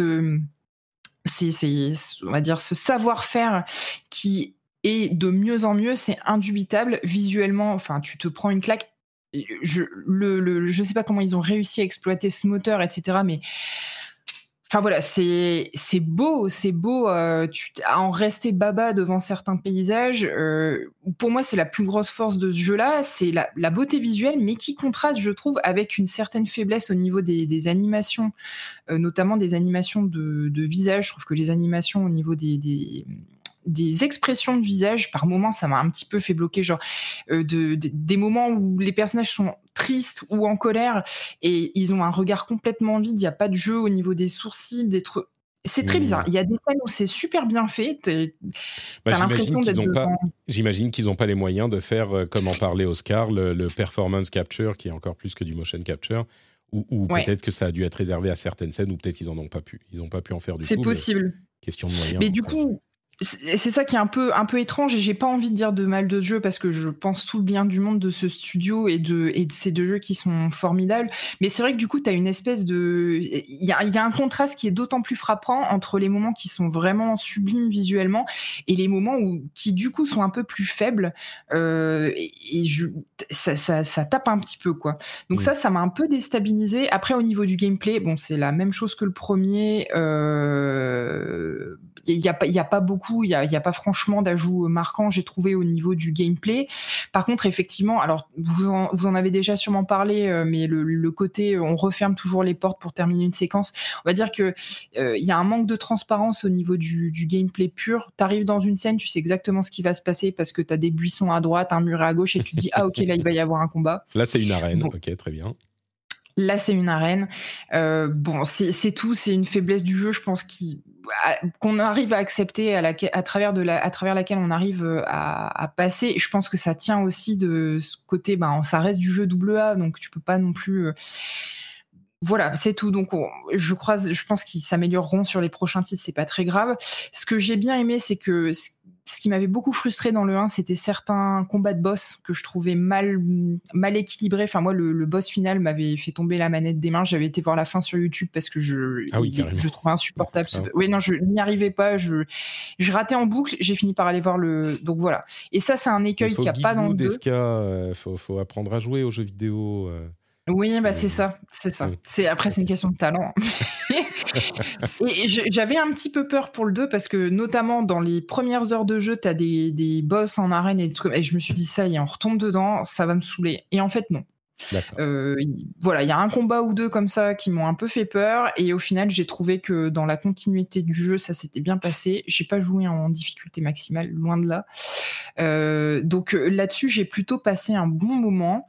Enfin voilà, après bah, la musique d'Olivier de, Rivière elle est toujours, il y a rien à dire. Comme moi j'adore ce compositeur donc donc voilà et donc au global j'ai cette impression plutôt positive de j'ai passé un bon moment.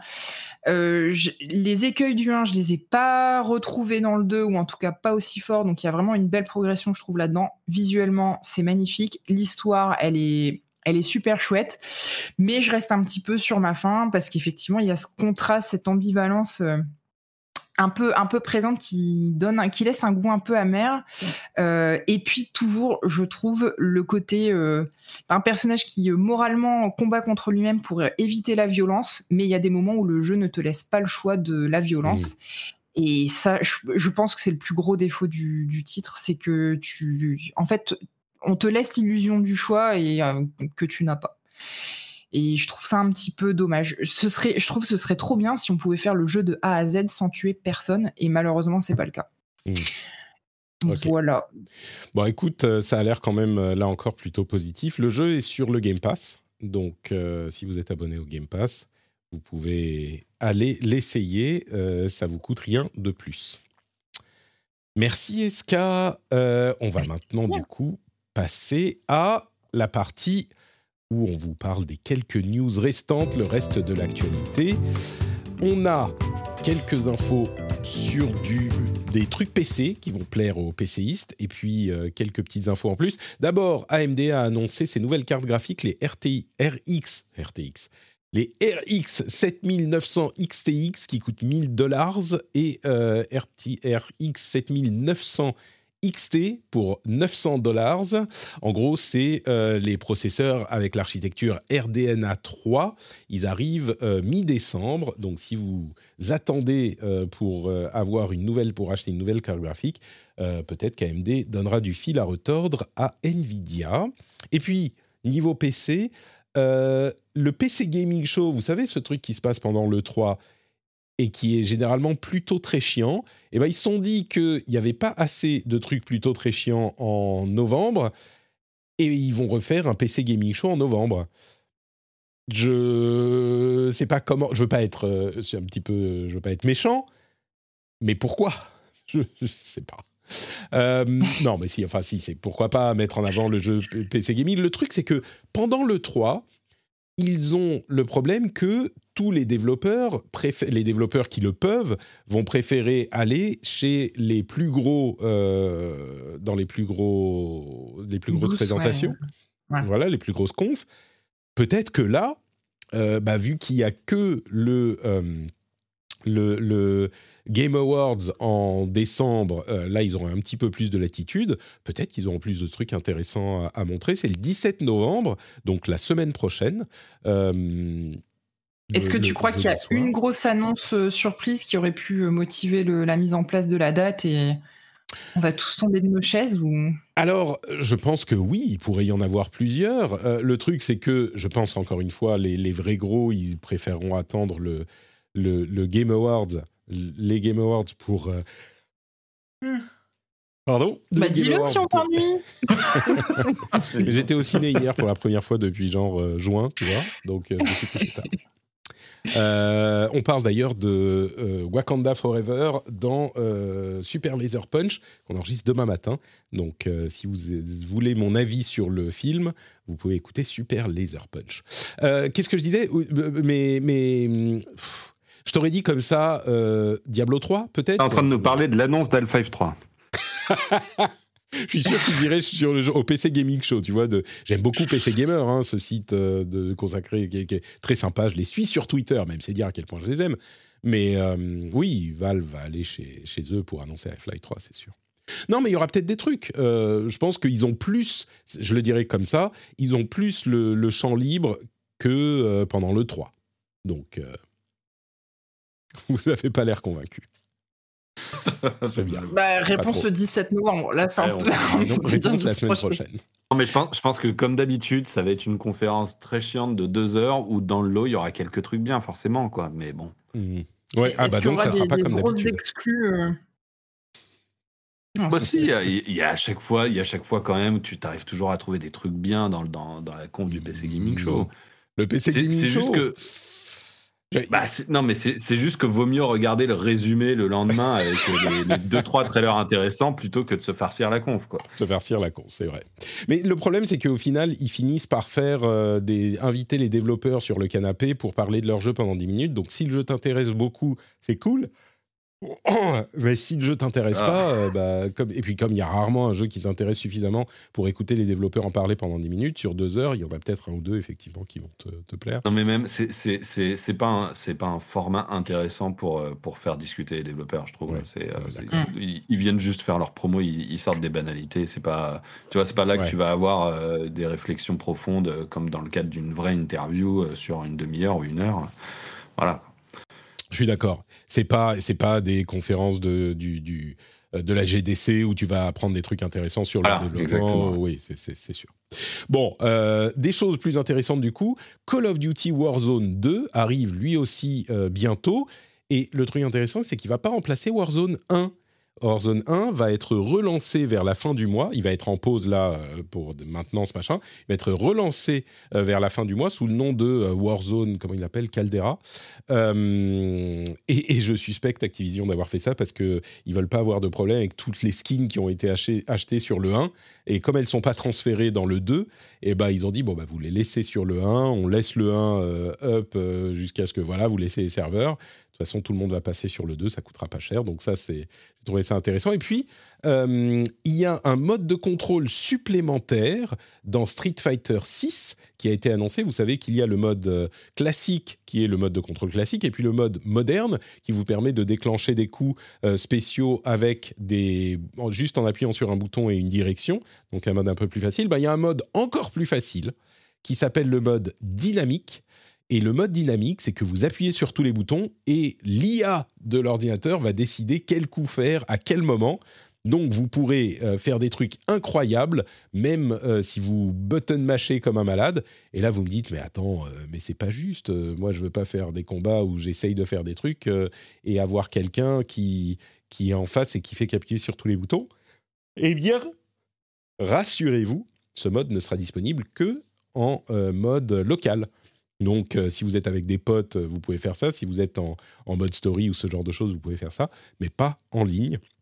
Et je trouve que c'est au-delà de, euh, de, l'annonce anecdotique. Moi, je trouve que c'est vraiment une annonce assez cool parce que ça ouvre encore plus le plaisir du jeu de combat aux débutants qui n'ont jamais joué euh, sur les jeux en 3D comme Tekken, tu peux toujours prendre un perso où euh, euh, tu prends Edit, tu appuies sur tous les, pieds, tu, fais clac, clac, clac, clac sur les pieds, ça va faire des trucs cool. Sur les jeux en 2D, il n'y a pas vraiment ça. Donc là, c'est un moyen de faire ça, de le proposer aux joueurs qui, débutent, juste pour qu'ils s'amusent.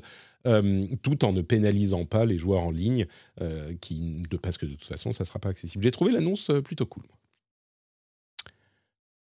Allez, on continue. Est-ce que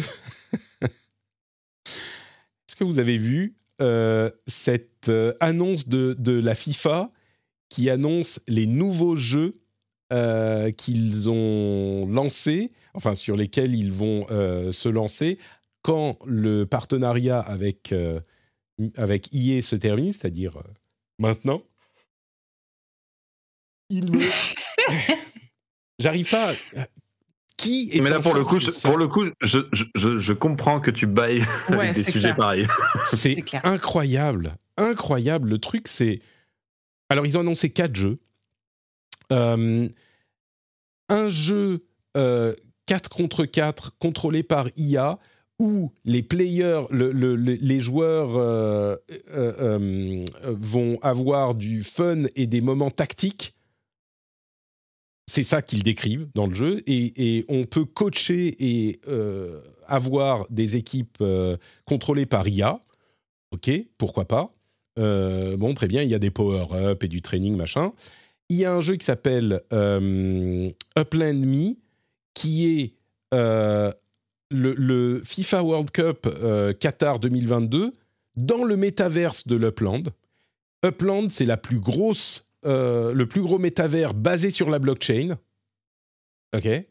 euh, qui est euh, mappé sur le, vrai monde et on peut acheter et vendre des propriétés virtuelles et des assets, des, des, des, des, assets, oui, virtuels comme des vidéos des meilleurs moments du tournoi. Donc on va pouvoir acheter les meilleurs moments du tournoi en NFT dans, cette, dans ce métavers virtuel basé sur la blockchain. Si vous... OK. un autre jeu qui s'appelle Match Day qui euh, est un... Euh, euh, je comprends même pas ce qu'ils essayent de dire.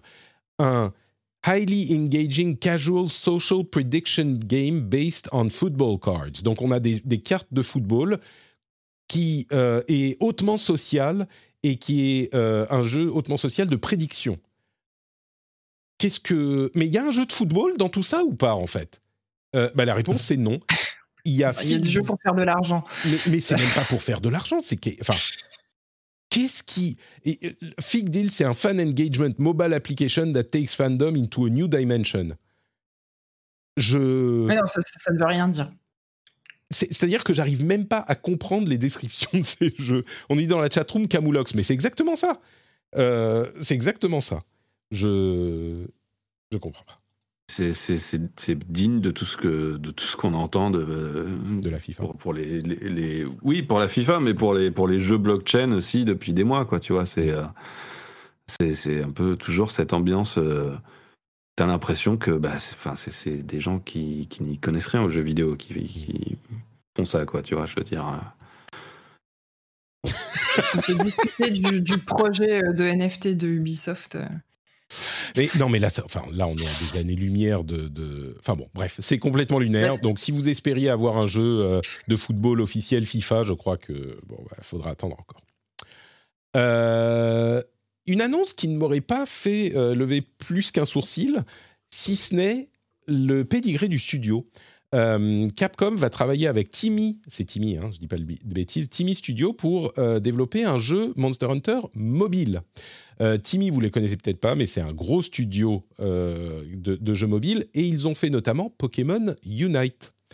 Et Pokémon Unite, euh, il est vachement bien. Alors ça fait très jeu mobile, mais il est vachement bien. C'est le MOBA de Pokémon sur mobile et je peux vous dire que c'est hyper fun à jouer et c'est ça rend le MOBA hyper accessible, ça fonctionne complètement et il est dispo aussi sur Switch et ça fonctionne très bien sur mobile, ça fonctionne très bien avec une manette. Donc je suis très curieux de voir ce que pourra donner un Monster Hunter mobile développé par euh, par Timmy. Excuse-moi, mais euh, Timmy, c'est pas eux aussi qui font le Call of Duty euh, mobile? C'est bien possible, ouais. Ouais, ouais. Le, celui d'avant, celui développé par, par Activision. Et je crois que c'est aussi eux qui ont fait euh, des, trucs comme Honor of Kings, qui est un, carton monumental euh, ah. sur le marché asiatique. Euh. Alors, Honor of Kings, c'est le comment le le, le, le, MOBA qui a complètement bouffé League of Legends sur mobile. Enfin, c'est une vraie copie de League of Legends et c'est un, comment, un mastodonte complètement invraisemblable. Et oui, je te confirme, c'est bien eux qui le font. Je suis sur leur site et c'est eux qui font Call of Duty mobile aussi. Donc, voilà, donc euh, c'est pas rien. Et c'est intéressant parce que euh, Capcom, c'est vraiment, euh, parmi les, gros éditeurs japonais, c'est vraiment le seul qui a jamais réussi à, faire avoir du succès sur mobile. Et, donc, c'est ouais, intéressant de les voir bosser avec un studio qui enchaîne les succès. Quoi. Ouais, on est d'accord. et quoi d'autre? C'est Tencent. Hein. C'est Tencent, tout à fait, ouais. Mhm. Bon, de toute façon, enfin, tout est Tencent. En, fait, dans l'industrie. Ça peut être natif des fois. voilà, c'est ça. J'allais dire, dans l'industrie du jeu vidéo, en particulier quand tu parles de mobile, euh, tu peux dire que c'est Tencent, à 50, allez, 60% de chance, de chance que ça soit le cas, et le reste du temps, c'est NetEase. Euh, Diablo 4 a fait un nouveau, euh, enfin l'équipe de Diablo 4 a fait un nouveau round de communication la, ce qu'on imagine aujourd'hui, c'est une early beta, euh, enfin une open beta début 2023 et un lancement à un moment en 2023, ça on le savait déjà, mais euh, une open beta début 2023. Donc euh, si vous êtes fan de Diablo, préparez-vous. Autre petite news sur lesquelles on conclut, allez, vous vous souvenez de Paragon? C'est une belle histoire ça. Enfin, c'était pas une belle histoire, mais là ça, ça, devient possiblement une belle histoire. vous vous souvenez de Paragon ou pas du tout? Ouais, ça me parle. Ça me parle, mais j'arrive pas à bien voir. Alors, Paragon, c'est le MOBA 3D de Epic qu'ils avaient lancé, enfin qu'ils avaient lancé en open beta en 2016, euh, je crois, quelque chose comme ça. Voilà, c'est ça. Il était en, early access en 2016 et il a du coup été, il n'a pas super bien marché. Il a il a été abandonné en 2017 quand Fortnite a commencé à, bien marcher, ils se sont concentrés sur le truc qu'il fallait.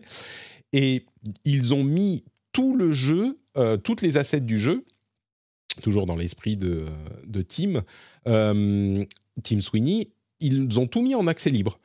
Et du coup, il y a plusieurs communautés qui ont repris les assets et qui ont voulu refaire le, jeu, plusieurs développeurs, plusieurs équipes de développeurs. Et là, il y en a un qui arrive qui s'appelle vraiment Paragon. Ils ont obtenu l'autorisation de Epic d'utiliser le nom. Euh, il s'appelle, alors il y, a un, nom Paragon The Overprime, et du coup le jeu arrive euh, en, là, bah, aujourd'hui, c'est le 10, novembre. Euh, on n'a pas de date de sortie, mais c'est le, test là le 10 novembre. Et, maintenant que je connais un petit peu les MOBA, je trouve que c'est une idée vraiment intéressante d'avoir un MOBA en troisième personne, en 3D. Euh, bon, ça ne veut pas dire que le jeu sera bien parce que clairement ils n'ont pas réussi à en faire quelque chose qui fonctionnait, mais peut-être que c'était pas quelque chose qui était intéressant au niveau euh, d'une société comme euh, comme Epic. Peut-être que pour un petit développeur, ils pourront réussir à développer une communauté, ça serait bien pour eux. Mais je trouve ça cool que ce jeu qui a été abandonné finalement soit ressuscité par des passionnés. Et, il a l'air d'être vraiment bien fini. Ouais, visuellement, ça fait envie en tout cas la vidéo que tu passes là, c'est assez chouette. Je trouve, ouais, ça a l'air cool. Euh, toujours dans la, dans la catégorie A, c'est bizarre cette histoire. Euh... Bungie a dû euh, demander à ses joueurs, enfin informer ses joueurs que la, beaucoup d'entre eux qui jouaient sur PS5 jouaient en fait avec la version PS4. Euh, et ils ne sont ah. pas au courant du fait qu'il y a une version PS5 qui charge plus vite, qui a plus de. ouais, mais l'interface PS5, elle est affreuse pour ça. Hein. C'est ignoble infernal. Enfin, mais je, là récemment, moi j'ai joué avec le, jeu. Ça va un peu mieux. Ah, ça va un peu mieux en fait quand tu dois choisir celui à télécharger, mais quand tu as déjà téléchargé une version, pour aller chercher l'autre, en, gros, quand tu as déjà téléchargé la version PS4, pour aller chercher la version PS5, c'est infernal. Ah ouais, moi j'ai eu le coup là, euh, le dernier en date c'était Horizon euh, euh Forbidden, West. que j'avais du coup pris sur PS4 euh, pour profiter du up gratuit PS5. D'ailleurs, je crois que c'était le dernier jeu qui le faisait. Mmh Et tout le temps, tu as les deux jeux, les deux versions PS4, PS5 qui, se mettent sur la home. Euh, tu par défaut, ils te, sélectionnent euh, la version PS4 alors que bah non, tu veux jouer à la version PS5. Enfin, c'est super. Et en plus, il insiste pour te retélécharger en permanence le contenu de la version PS4, donc t'as rien à cirer. Ah, ah mais t'as pas dû l'effacer la version PS4 alors, faut l'effacer. Ben, j'ai essayé, j'ai essayé, mais à chaque fois que je remettais le CD dedans, elle se remettait. ah bah ouais, donc j'ai pas dû bien faire le truc. Mais à chaque fois, je, j'ai effacé. et... Ouais, bah écoute, mais donc tu vois, c'est que Soit je ne suis vraiment pas doué, mais... je ne te laisserai pas dire ça, Patrick. Mais non, non, mais, je, ne me permettrai pas. Très clair. mais on est d'accord. mais non, mais ça va même plus loin parce que si tu commences à jouer sur la version euh, PS4, euh, c'est compliqué souvent de passer les sauvegardes sur la version PS5. Enfin bon, maintenant ils ont un petit peu, euh, ils ont un petit peu mieux géré le truc, mais et pour Destiny c'est pas important parce que c'est géré en ligne, mais mais bref, bon, voilà, c'est c'est quand même marrant que la plupart des joueurs. Je suis pas étonné quoi. Ouais. Euh, on dit dans la chatroom Smart Delivery versus Dumb Delivery. C'est vraiment, c'est vraiment ça. Sur ce coup, Microsoft avait raison. Et enfin, Netflix reprend en charge le projet de film Gears of War. Bon, je vous avoue que bon. Et dans l'autre sens, il y a euh, Lionsgate qui voudrait faire un jeu triple A de, euh, de, sa, sa, franchise John Wick. alors, évidemment, on va se dire, euh, mais c'est du coup, c'est si fou qu'ils veulent faire, et je ne vous donnerai pas tort, mais en triple A, j'aurais très curieux de voir ce que peut donner un jeu de John Wick. Euh, bon, on n'a pas beaucoup de détails là-dessus, mais je suis d'accord que ça serait plutôt cool. Et voilà pour nos news rapides et pour toutes les news de l'épisode. Merci à tous les deux d'avoir partagé ce moment, d'avoir abandonné vos devoirs de parents euh, envers Atreus pour, euh, pour passer un petit peu de temps avec moi. C'était délicieux, comme toujours. Est-ce que vous pouvez me dire où on peut se retrouver, où on peut vous retrouver euh, sur Internet quand vous n'êtes pas dans le rendez-vous jeu? On va commencer avec Oscar. Où es-tu sur le net? Euh, bah, Sur le Dostri. avec, avec, pas mal d'articles qui devraient arriver dans les, dans les, semaines, dans les semaines qui viennent. et puis, Et puis, bah, tu avais parlé de Le Père et le Maire. Euh, je pense qu'il y aura un épisode. on prend un peu plus de temps que d'habitude parce que ça va être un gros épisode particulier. Euh, ah, ah. mais, mmh, je suis qui arrivera dans, dans, les semaines qui arrivent. Mmh, oh là là là là, ce teasing, comme je vous le disais. Le, Et en fait, il y a quelques podcasts. Quand ils sont disponibles, j'arrête ce que Vous emballez pas trop non plus. Pardon? parlait pas trop non plus. Là. non. mais d'une manière générale, au-delà de cet épisode euh, qui, sera peut-être sur un sujet spécial, il y, a quelques podcasts, quand, quand ils sortent, j'arrête ce que je fais et j'écoute le podcast. J'arrête les autres podcasts que j'écoute et j'écoute celui-là tout de suite. Et Le Père et le Maire en fait partie. Euh, c'est D'ailleurs, on dit ça, mais c'est un podcast qui est réservé aux abonnés euh, Game Cult. Donc, soit vous pouvez vous abonner à Game Cult, soit vous pouvez, si vous êtes déjà abonné, aller vous, vous euh, intéressés au podcast Le Père et le Maire, qui est de grande qualité. Et sur Ludostri aussi, c'est pour les... Les, Pour les abonnés, pour les abonnés Ludostri aussi. Gamecube, voilà les deux. Les deux, d'accord. Euh, bah, du coup, je pourrais l'écouter sur les deux puisque je suis aussi patriote de, de Ludostri. Donc, euh, c'est bien, on est en bonne compagnie. Escarina, où te retrouve-t-on sur Internet? Alors moi, on me retrouve sur Twitter, escarina underscore. On me retrouve aussi sur euh, Kiss My Geek. Euh, et puis, bah, comme tu le sais, euh, régulièrement, en général une fois par mois, chez les trublions de Super Gamerside, qui ont à chaque émission un mot gentil pour toi. Ils sont très jaloux de toi, Patrick. La garde partagée est compliquée. Ils sont jaloux parce que tu es, chez moi aussi, c'est ça? Ils voulaient te garder à, eux tout seuls? Tu sais que le, rendez-vous jeu, c'est un peu le, le, miroir complet de, enfin, l'opposé complet de Super Gamerside. Là où chez Super Gamerside, c'est la vulgarité et l'approximation. Ici, on est dans le bon goût et dans la précision. Donc, forcément, tu vois, ils aiment bien. C'est un peu le, grand frère qui, qui ou, l'inverse, parce que je ne dirais pas que c'est plutôt toi le grand frère dans l'histoire, mais c'est le petit frère qui, qui vient euh, taquiner le grand. Euh, D'accord. Voilà. Très bien, très bien. C'est bien évidemment fait, fait, en toute bienveillance. Évidemment, évidemment. Super Gamerside, euh, le podcast tous les mois, effectivement. Le site est en, est en maintenance. Est en, est en maintenance depuis plus d'un an. Tu vois, ça reflète exactement. On dit qu'on est un podcast semi-professionnel. Et ben voilà, jusqu'au bout, tu vois. très très bien, merci beaucoup Eska. Euh, pour ma part, c'est Note Patrick. Vous me retrouvez partout sur les réseaux sociaux. Vous retrouvez aussi les liens vers euh, toutes les activités communautaires comme le Discord. Venez nous rejoindre sur le Discord. On passe de bons moments ensemble. On parle de plein de jeux. On a des, des forums et euh, des channels et des sujets sur plein de trucs différents. Et c'est des gens sympathiques, contrairement à ce qu'on peut trouver sur le reste d'Internet.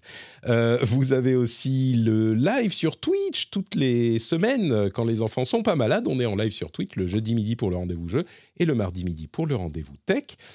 Et euh, au-delà de ça, il y a le Patreon, patreon.com slash rdvjeux. Si vous voulez soutenir l'émission, vous connaissez, hein, vous choisissez la somme que vous, que vous attribuez à chaque épisode et vous êtes facturé en fin de mois, chaque mois. Et vous avez des contenus bonus, des trucs euh, super cool comme euh, les émissions sans pub, etc., des éditos où je vous parle de ma vie et plein d'autres choses. Et je crois que c'est à peu près tout. On va vous remercier de nous avoir écoutés. Euh, je vous rappelle que les liens vers les comptes Twitter de mes co-animateurs sont dans les notes de l'émission aussi. Donc vous pouvez aller leur dire bonjour euh, très facilement. Et on se retrouve dans une semaine pour un prochain épisode. Vous fait de grosses, grosses bises et à très vite. Ciao, ciao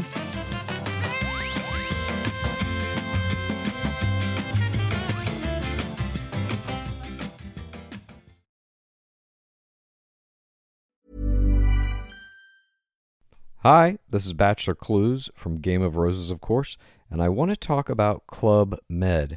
Everybody knows Club Med has been the pioneer of the all inclusive resort since 1950, with almost 70 resorts worldwide, ranging from beachside destinations in the Caribbean and Mexico to exotic locations like the Maldives and Morocco, or even the mountain destinations like Japan and the European Alps. Dine on delicious gourmet cuisine, enjoy more than 20 activities, and make memories with your family. For more information, visit clubmed.us or call 1 800 Club Med or your travel advisor.